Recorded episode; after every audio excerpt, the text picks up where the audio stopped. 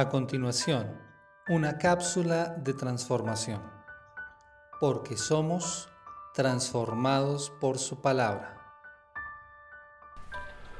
Un refugio es un lugar que sirve para protegerse de un peligro, pero otra definición es protección o amparo que una persona encuentra en otra o en algo librándola de un peligro.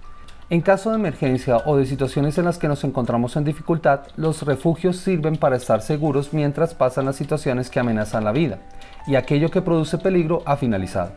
En épocas de guerra o catástrofes naturales, estos lugares se hacen muy necesarios para resguardar la vida de las personas. Como cristianos, no somos ajenos a la realidad de la necesidad de refugio. De hecho, en la escritura se nos anima a buscar un lugar donde podemos estar seguros. Dios. Dios mismo se nos ofrece como un lugar en donde podemos estar seguros, el refugio seguro para nuestras vidas. Varios versículos nos hablan acerca de esto. En los siguientes podcasts consideraremos algunos. Hoy veremos 1 Samuel 2.2. No hay santo como el Señor, en verdad, no hay otro fuera de ti, ni hay roca como nuestro Dios. El contexto del pasaje nos muestra a Ana, la madre de Samuel. La historia nos muestra que ella era esposa de un hombre llamado Elcana y quien estaba casado con otra mujer llamada Penina.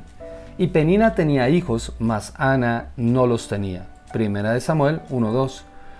Cuando llegaba el tiempo de presentar la ofrenda, Elcana subía con su familia hasta Silo, donde estaban los hijos de Eli, quienes eran sacerdotes. Elcana, como buen padre, daba a sus esposas y a sus hijos la parte que les correspondía para presentar su ofrenda. Dice el versículo 6, de manera que Penina se mofaba y se reía de Ana porque el Señor no le había permitido tener hijos, y esto todos los años. Debió ser una situación muy difícil e insostenible, todos los años de burla y maltrato que Ana debió soportar. A pesar de que el Cana amaba a Ana y nunca la despreció por no tener hijos, ella sufría, lloraba y no comía por esta situación.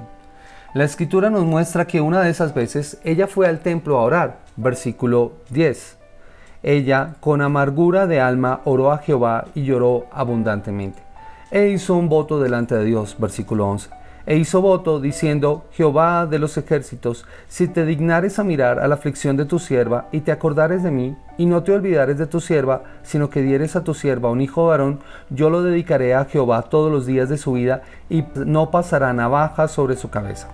En los versículos 12 al 18 se muestra la conversación que tuvieron el sacerdote Eli y Ana. Versículo 12. Mientras ella oraba largamente delante de Jehová, Elí estaba observando la boca de ella, pero Ana hablaba en su corazón y solamente se, movían sus labios, y su voz no se oía, y Elí la tuvo por ebria. Entonces le dijo Elí, ¿hasta cuándo estarás ebria? Digiere tu vino. Y Ana le respondió diciendo, No, Señor mío, yo soy una mujer atribulada de espíritu, y no he bebido ni vino ni sidra, sino que he derramado mi alma delante de Jehová.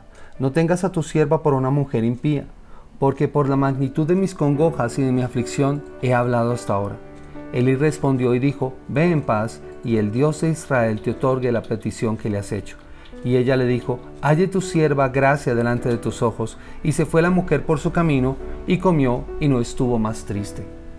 Al cabo de un año, Dios concedió un hijo a la mujer, versículo 19, y levantándose de mañana, adoraron delante de Jehová y volvieron y fueron a su casa en Ramá. Y el Cana se llegó a Ana, su mujer, y Jehová se acordó de ella. Aconteció que al cumplirse el tiempo, después de haber concebido a Ana, dio a luz un hijo y le puso por nombre Samuel, diciendo, por cuanto lo pedí a Jehová. Y pasado el tiempo, como lo había jurado en el voto, lo llevó al templo para que sirviera al Señor. Versículo 24 al 28.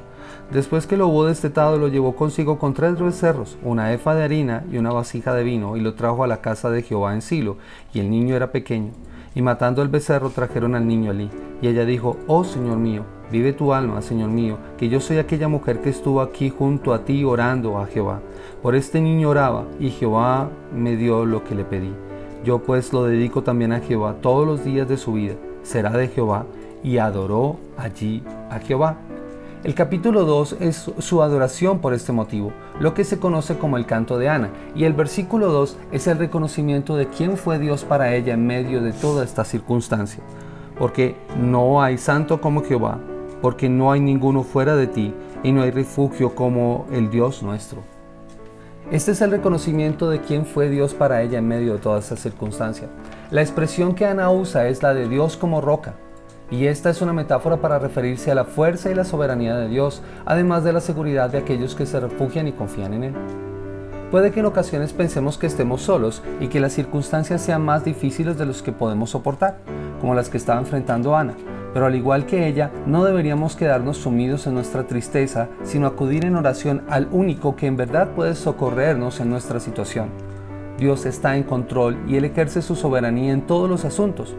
Él creó el mundo, hace posible el triunfo de Ana, como hará posible también el nuestro. Solo debemos acudir a Él de la manera en que lo hizo Ana, y para ello podemos contar con Cristo, quien por su obra en la cruz y su salvación nos llama a poner nuestra vida y fundamento en la roca firme de su palabra, para que cuando golpeen las dificultades y los problemas estemos seguros. Como dice Primera de Pedro 2.6, como dicen las Escrituras, pongo en Jerusalén una piedra principal elegida para gran honra, y todo el que confíe en él jamás será avergonzado. ¿Y tú? ¿Es Cristo la roca a donde acudes para buscar refugio en medio de tus circunstancias? ¿Es Dios el refugio seguro de tu vida?